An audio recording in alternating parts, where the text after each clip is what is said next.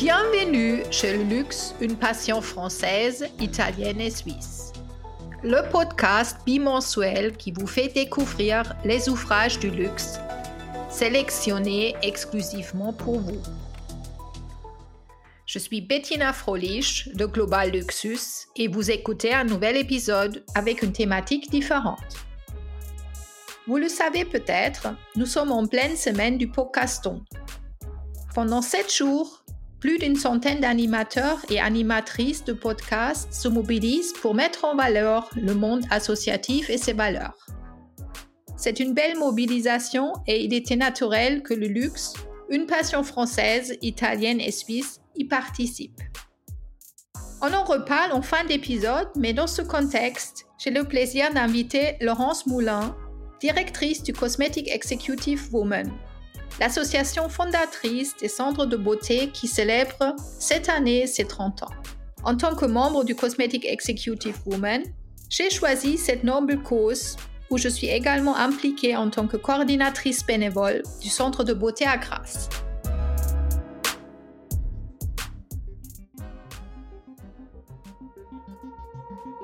Laurence, tu es la directrice générale de Cosmetic Executive World. Peux-tu nous présenter cette association professionnelle? Alors, tu as raison déjà de dire World, même si le nom officiel c'est Cosmetic Executive Woman. Mais c'est vrai que nous sommes un réseau féminin qui a été ouvert aux hommes il y a maintenant euh, presque dix ans, euh, dans cette idée que même de travailler euh, la place des femmes dans notre industrie, c'est un, je ne dirais pas un combat, mais en tout cas, c'est un sujet mixte qui concerne aussi les hommes. Et je dois reconnaître qu'ils ont été ravis qu'on leur permette d'intégrer le CEW. Alors, pour revenir à son origine, le CEW, c'est un réseau professionnel américain qui a été, qui existe depuis 60 ans aux États-Unis. en France, il a été créé il y a 37 ans euh, sous l'impulsion d'un groupe de dirigeantes euh, qui voulaient justement euh, se retrouver, s'entraider, partager des contenus entre femmes, puisqu'à l'époque c'était encore quelque chose d'assez novateur d'avoir des femmes qui étaient leaders dans les entreprises de la beauté. Mais très vite, ces femmes françaises, elles ont eu à cœur de donner une autre dimension à ce réseau. Et elles ont très vite eu envie de donner du sens à leur carrière dans le parfum et la cosmétique qui souvent étaient taxés de futiles. On dit oh là là, vous travaillez sur des produits cosmétiques, à quoi ça sert, voir est-ce que c'est vraiment beau pour la peau, etc. Donc très vite, elles ont eu envie de montrer que la beauté n'était pas futile et qu'elle pouvait effectivement apporter du bien-être, de bons moments aux gens. Et c'est comme ça, un jour, il y en avait une qui accompagnait des malades à l'hôpital et qui a dit, mais vous savez, il y aurait vraiment un besoin de beauté à l'hôpital. C'était vraiment une idée extrêmement novatrice à l'époque, parce que l'hôpital et la beauté, à l'époque, ça se mélangeait absolument pas. Mais c'est de là que viennent notre action caritative, les centres de beauté. Et je commence par parler de ça, parce que c'est vraiment ces centres de beauté qui drivent toutes les valeurs de ce réseau, qui est un réseau professionnel, qui est un club professionnel de gens qui se rencontrent, qui font du networking et qui ont envie euh, de partager un certain nombre de, de connaissances ensemble. Mais les centres de beauté, c'est donc la pilier caritative de notre réseau, il est vraiment important. Et il est d'autant plus important qu'à l'époque, il était tellement pionnier et que ces femmes du CEW, elles ont vraiment défriché, on va dire, cette idée que la beauté pouvait apporter du bien-être, du bien-être à l'hôpital. Et c'était une démarche qui était déjà très holistique, bien avant que le thème même existe. Donc elles arrivent à l'hôpital. Le premier hôpital, ça va être Gustave Roussy, avec des médecins un peu sceptiques, des industries de la beauté qui le sont également. À l'époque, on mélange pas beaucoup la maladie et les grandes marques de beauté. Ça se lance et ça prend tout de suite, on va dire. À l'époque, c'est une esthéticienne qui va donc euh, prodiguer des soins esthétiques. Au bout d'un an, tout de suite, les médecins ont dit, oui, vraiment, ça apporte quelque chose, ce que vous faites à l'hôpital. On a dédié un lieu à cette activité de centre de beauté. Une deuxième esthéticienne est arrivée. Voilà, et là je vais faire un raccourci parce qu'on reviendra peut-être un peu plus tard sur l'historique, puisque cette année nous fêtons les 30 ans des centres de beauté. Aujourd'hui, bien sûr, tout ça a complètement changé. Plus personne ne doute des bienfaits de l'esthétique, et ce sont plus de 40 000 soins qui sont prodigués chaque année dans presque 40 établissements. Donc, comme je disais, vraiment plus personne ne doute des bienfaits majeurs de cet accompagnement. Voilà. Après, peut-être pour revenir Sur la partie professionnelle, le CEW, c'est un réseau qui rassemble à peu près 500 membres. Et chacun de ces membres vit également euh, cette adhésion comme un engagement, à la fois professionnel et solidaire. Alors nous avons, comme je le disais précédemment, tout un programme de rencontres qui lui aussi est assez spécifique au CEW. À la fois, il est là pour nourrir notre quotidien avec des chiffres, des analyses, euh, des tendances de, cabinets de tendances justement. Mais au-delà, on a vraiment la volonté d'offrir une réflexion et une vision très humaniste de la beauté. C'est-à-dire aujourd'hui comment cette beauté qui travaille sur l'intime, sur l'image, sur le plaisir de chacun, doit avancer et s'inscrire dans les grands enjeux qui s'annoncent pour la beauté et qui sont aujourd'hui déjà dans le présent, les enjeux environnementaux, les enjeux sociétaux et les enjeux euh, sociaux. Comment la beauté s'inscrit dans toutes ces évolutions et elle est connectée à l'époque?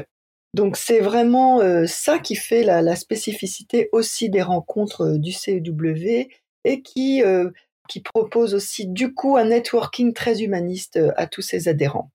Voilà, donc on le voit, le CEW France, c'est un réseau qui s'appuie sur deux piliers qui sont très complémentaires, un pilier professionnel et un pilier solitaire. Et les deux sont conduits vraiment par les mêmes valeurs de partage et de volonté de donner du sens à la beauté. Nous sommes en 2023. Le CEW célèbre ses 30 ans des centres de beauté. Depuis sa création en 1986, les femmes membres du réseau ont milité pour donner du sens à la beauté, comme tu disais déjà, et se sont engagées dans les actions résolument pionnières. Peux-tu nous présenter en quelques dates cet engagement justement durable initié par Françoise Montenet, présidente de l'association? Alors, eh bien, il y a des dates clés qui effectivement marquent euh, des étapes. Donc, il y a le lancement en 1992, premier soin esthétique à Gustave Roussy. Et là, on notera à quel point euh, c'était euh, vraiment pionnier, je l'ai déjà dit, mais c'était 13 ans avant que l'esthétique soit intégrée officiellement aux soins de support dans le plan Cancer 3. Donc elles ont, on a vraiment été très précurseuses, enfin les femmes qui étaient à l'origine. Hein. À l'origine, c'est un groupe de femmes dont fait effectivement déjà partie Françoise Montenay, mais le CEW en France, il a été créé par une femme qui s'appelle Michel Meyer. C'est vrai que depuis 20 ans, même plus de 20 ans, je pense, c'est Françoise Montenay qui en est la présidente, qui est par ailleurs l'ancienne présidente de Chanel et toujours présidente du conseil de surveillance de Chanel. Et elle a énormément développé cette activité des centres de beauté, toujours entourée euh, des administrateurs du CEDW et des membres, parce qu'elle y croyait vraiment fondamentalement. Donc 92, premier soin esthétique à Gustave Roussy. En 2001, c'est une date importante parce qu'on a aussi lancé des ateliers olfactifs. Donc premier atelier olfactif à Raymond Poincaré, à Garches, avec IFF. Donc là, on est plutôt en traumatologie. Et avec une olfactothérapeute, on va euh, développer cette idée, là aussi très novatrice à l'époque, d'utiliser les émotions créées par l'olfaction pour aider les patients à retrouver des souvenirs, à retrouver des émotions, ou même les aider à retravailler leur odorat, puisqu'on sait qu'il y a certains euh, traitements qui affectent l'odorat. Donc ça, c'est une date aussi importante et ces ateliers olfactifs sont vraiment complémentaires des centres de beauté. En 2004, il y a une date importante, on quitte la région parisienne et on va aller justement dans d'autres régions. Et donc, on va ouvrir le premier centre de beauté à l'hôpital Paoli Calmette à Marseille, et là aussi en oncologie. Alors, c'est important, je vais dire deux choses. D'abord, l'oncologie. Oui, on est beaucoup en oncologie parce que, comme tout le monde le sait, les traitements en cancer euh, affectent beaucoup la peau, les ongles et le rapport à leur corps de ces femmes. Euh, donc on y est. Mais on est dans 30 pathologies. Il faut savoir qu'on est par exemple beaucoup sur les adolescents, avec qui on a monté des programmes très spécifiques en accord avec le corps soignant. Et on est aussi en soins palliatifs. Et j'en passe, mais on est dans 30 pathologies. Donc ça, c'est important. C'est important aussi de dire qu'effectivement, on est devenu national. Donc, enfin, national non, mais en région. Donc on est à Paris, en région parisienne. On est très implanté dans le sud. On est euh, à Grasse, à Toulon, à Marseille, comme tu le sais très bien d'ailleurs, Bettina, puisque c'est la région euh, dont tu t'occupes. Et puis, on est également dans le sud-ouest et beaucoup en Rhône-Alpes aussi. Voilà, et c'était important pour nous de les offrir aussi ces moments de, bien-être si importants ailleurs que, à Paris. Alors après, euh, comment je pourrais euh, dire dans les dates importantes? 2008-2009, l'association ne mandate à ce moment-là plus que des socio-esthéticiennes. Jusqu'à présent, c'était des esthéticiennes. Mais la socio-esthéticienne, c'est une esthéticienne qui est titulaire d'une spécialisation en milieu hospitalier. Donc, elle a des compétences particulières pour avoir les bons gestes et les bons mots pour accompagner les malades. Donc, pour nous, c'était vraiment un gage d'une meilleure connaissance des besoins de la patiente et de profils plus adéquats aussi pour échanger avec les soignants. Parce que ce qui est très important à savoir, c'est qu'au CEW, euh, si on a autant de succès, si on est autant reconnu pour la qualité de ce qu'on se fait, euh, c'est parce que ça repose sur un triptyque, je dirais, sur le terrain, qui est essentiel. Ce triptyque, il est composé de la socio-esthéticienne qui va agir sur le patient, mais aussi du corps soignant avec qui elle va échanger pour savoir dans quel état est cette patiente, quel type de soins elle peut lui prodiguer. Elle-même, elle n'est pas du corps soignant, mais elle peut remonter ce qu'elle voit ou ce qu'elle entend de la patiente. Que parfois une patiente ne va pas dire à son médecin, ou elle peut remarquer une plaque rouge, un bouton, quelque chose sur le corps qui pourrait alerter le corps soignant un peu en amont d'un effet secondaire. Donc elle a vraiment ce rôle de travail en coordination avec le soignant. Et puis, il y a une troisième brique qui est essentielle, c'est ce qu'on appelle les coordinatrices. Donc, Bettina, tu fais partie pour l'hôpital de Grasse. Donc, les coordinatrices, ce sont des bénévoles de l'association et elles vont s'assurer que tout se passe bien sur le terrain, que la socio-esthéticienne fait bien euh, ses, prestations, qu'elle est bien accueillie par le corps soignant, qu'elle dispose de tous les produits qu'il faut et que tout ça se passe bien. Elle a aussi un rôle essentiel pour remonter ce qui se passe à l'hôpital, comment évolue l'hôpital, parce que les centres de beauté, sont en permanence évolutifs pour répondre de mieux en mieux aux attentes des patientes. Euh, voilà, donc ça c'est très important.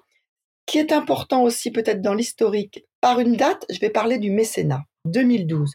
Première opération, une rose, une caresse au profit euh, du centre de l'hôpital de Grasse. Pourquoi c'est important? Parce que les centres de beauté, ils vivent des dons des mécènes et des opérations organisées par des groupes de gens qui se mobilisent. Et une rose, une caresse, c'est vraiment une opération emblématique. Ça a été créé par le Club des entrepreneuses de Grasse. C'est chaque année une journée, mais ça se poursuit aussi tout au long de l'année, je crois. Mais il y a cette journée clé en mai pour aller cueillir la rose de mai dans les jardins du Musée international de la parfumerie à Mont-Sartoux. Et ça lève des fonds pour aller euh, permettre que la cabine de, de, l'hôpital de Grasse fonctionne. D'ailleurs, elle fonctionne très bien parce qu'elle lève beaucoup de fonds. Mais ça existe partout. À Paris, nous avons énormément de grands mécènes et nous avons aussi des rendez-vous, euh, des dîners de charité. Il y a aussi tout un groupe de membres qui se sont mobilisés pour créer des compétitions de golf. Donc tout ça, c'est très important parce que sans argent, il n'y a pas de centre de beauté. Donc toute cette mobilisation de bénévoles, de gens qui croient en ce qu'on fait, euh, assure le financement de toutes ces cabines de soins esthétiques, avec également en complément les subventions des hôpitaux. Voilà, donc là on remonte, euh, on va arriver euh, bah aujourd'hui, et c'est ce que je disais, aujourd'hui encore, les centres de beauté ne cessent d'évoluer pour être de plus en plus adaptés à ce que peuvent attendre les patientes, à l'évolution des hôpitaux. Je veux dire, il y a eu le Covid. Après le Covid, on n'est pas revenu de la même manière dans les hôpitaux. Il y a eu des nouveaux soins qui ont été créés. Euh, mais il y a aussi eu une nouvelle approche, euh, des nouveaux protocoles qui d'ailleurs sont restés, je crois toujours. Il y avait bien sûr les gants, mais les masques, etc. Donc encore plus de, sécurité pour aller vers ces patientes qui sont euh, vraiment fragilisées par les traitements, par la maladie, fragilisées physiquement, fragilisées psychologiquement. Et je veux dire, c'est toute la beauté de ce qu'on fait, c'est que, au sens littéral du terme, c'est que ces patientes, ce sont des femmes qui sont déconnectés de leur corps, comme nous le disent les malades. Et c'est un corps qui les a trahis. C'est très euh, fréquent quand on est malade, on se déconnecte de son corps parce que euh, ce corps vous a abandonné, vous a lâché. Et la socio-esthétique va être un moyen de se reconnecter. Et ça va être un processus qui va se faire en plusieurs étapes souvent. La première fois qu'elles vont rencontrer leur socio-esthéticienne, elles vont souvent pas être capables qu'on leur touche autre chose que des mains. C'est pour ça que nous faisons beaucoup de soins des mains et de manucure parce que c'est le premier endroit par lequel elles acceptent d'être touchées. Et progressivement, on va pouvoir leur masser euh, les épaules, le dos, le visage et tout le corps. Et elles le disent elles-mêmes, tout d'un coup, je reprends conscience de ce corps.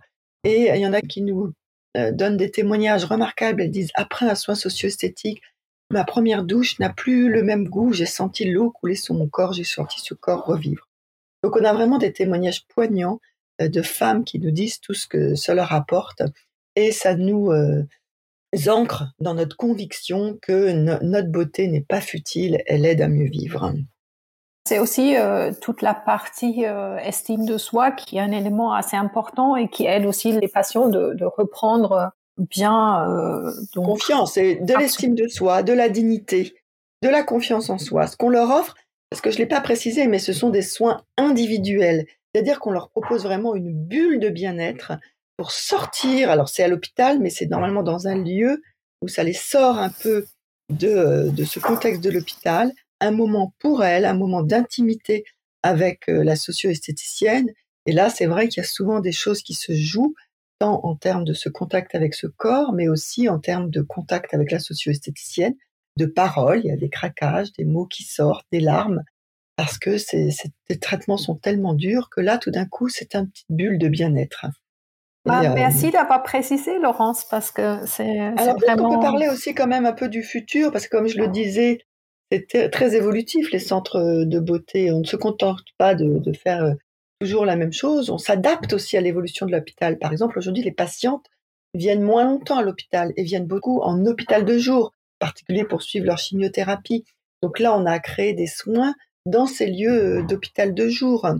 On a aussi créé des nouveaux soins. Maintenant, on fait de la socio-coiffure, parce que c'est très important pour les femmes euh, d'être bien coiffées.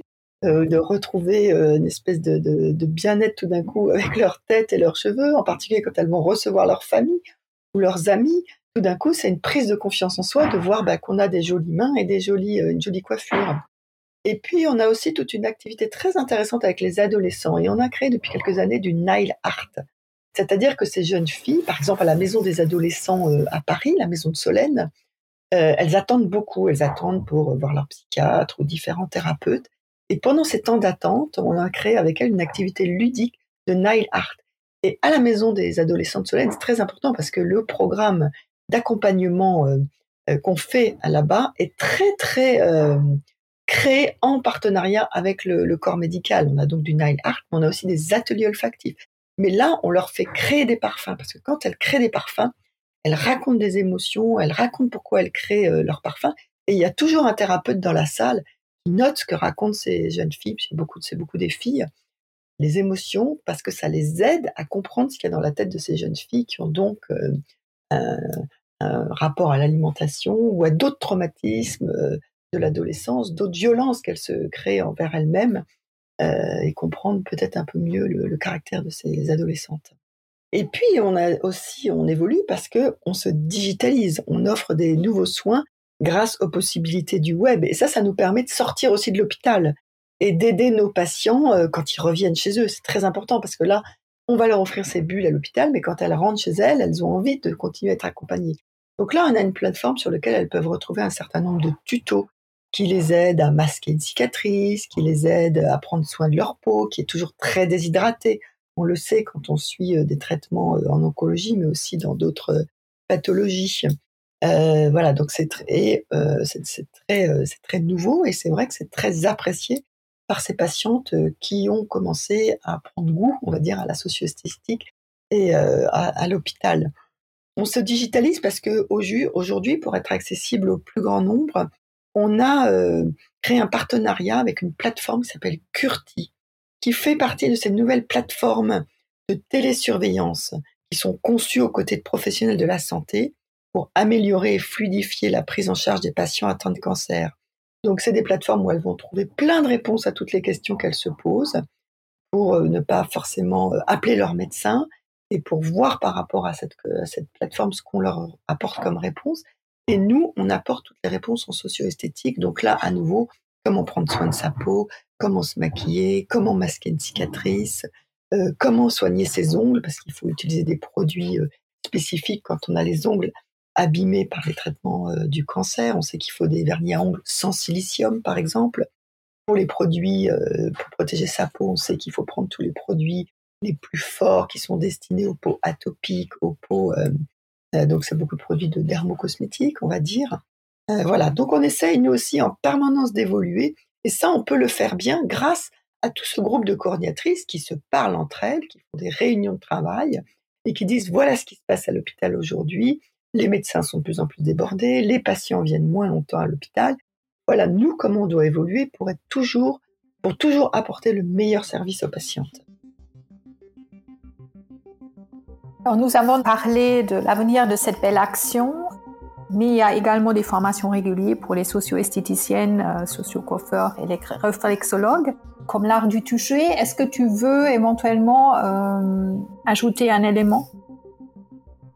Alors ça c'est important, parce qu'effectivement, nos socio-esthéticiennes sont des prestataires qui travaillent, euh, qui font des prestations pour le CEW, mais on les accompagne. Et il y a des groupes de parole à la fois, parce que psychologiquement c'est dur de travailler à l'hôpital, et il y a aussi effectivement une formation aux nouveaux soins. Comme tu l'as évoqué, euh, le massage crânien, l'art du toucher, comment ne pas se fatiguer aussi quand on masse un patient, donc toutes les techniques de respiration, euh, des qui sont issues du yoga, etc., et qui sont extrêmement intéressantes pour elles. Donc on ne les lâche pas, on va dire. Elles sont accompagnées par la coordinatrice qui vient régulièrement les voir à l'hôpital et elles ont aussi, presque une fois par an, même peut-être deux, je crois, euh, même plus pour les groupes de parole. D'ailleurs, je parle sous ton contrôle, Bettina, parce que tu suis ça encore plus que moi au quotidien.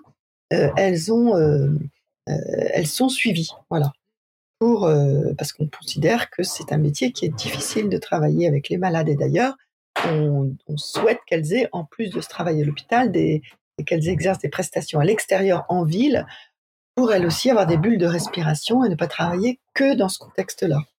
Donc ça, c'est effectivement important et ça fait aussi partie, je crois, du cercle vertueux des centres de beauté euh, qui sont très plébiscités par les, médecins parce qu'ils en, connaissent le sérieux.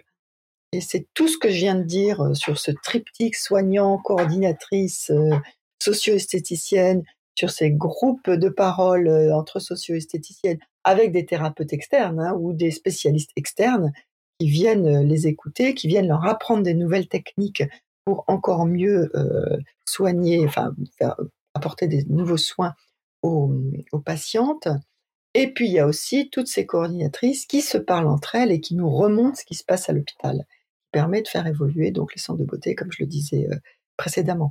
Donc c'est vraiment tout ça qui font plus des, des centres de beauté. Et bien sûr, j'ajoute ce dont j'ai déjà parlé, les mécènes, parce que s'il n'y a pas d'argent, il n'y a pas de centre de beauté. 90% euh, des, revenus, des fonds levés, des revenus des centres de beauté sont dédiés à payer les socio-esthéticiennes pour qu'elles effectuent ces soins auprès des, patients. Parce que pour nous, c'est très important que ce soit une, prestation rémunérée. Là aussi, pour en garantir euh, le, sérieux, mais euh, le suivi, qu'elles honorent bien les rendez-vous qu'elles ont pris. Ah, merci beaucoup Laurence pour euh, cet éclairage. Je suis vraiment ravie que j'ai pu, euh, dans le cadre du podcaston, en parler. Alors, on va faire un appel aux dons. Donc, pour les appels aux dons, c'est www.asso.fr et vous pouvez directement faire des dons euh, en ligne. Et vous verrez, vous pouvez spécifier, je crois, en tout cas nous appeler pour nous dire si vous voulez faire un don dédié à un hôpital en particulier. Soit vous pouvez faire un don national, et c'est nous qui l'affecterons à un des centres de beauté qui en a le plus besoin. Soit vous pouvez faire un don dédié euh, à un des centres de beauté si vous en connaissez un en région et vous voulez plus spécifiquement euh, supporter ce, centre-là. Bah, merci beaucoup Laurence pour euh, ta disponibilité. Avec joie. Voilà, cet épisode un peu spécial touche à sa fin.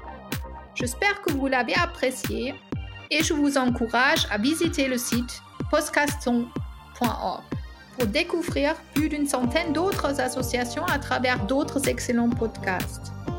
C'est aussi l'occasion, si vous en avez la possibilité, de faire une promesse de don pour les centres de beauté de l'association CW. Et là aussi, cela se passe sur podcaston.org, très facilement. On compte sur vous et merci pour votre fidélité à ce podcast.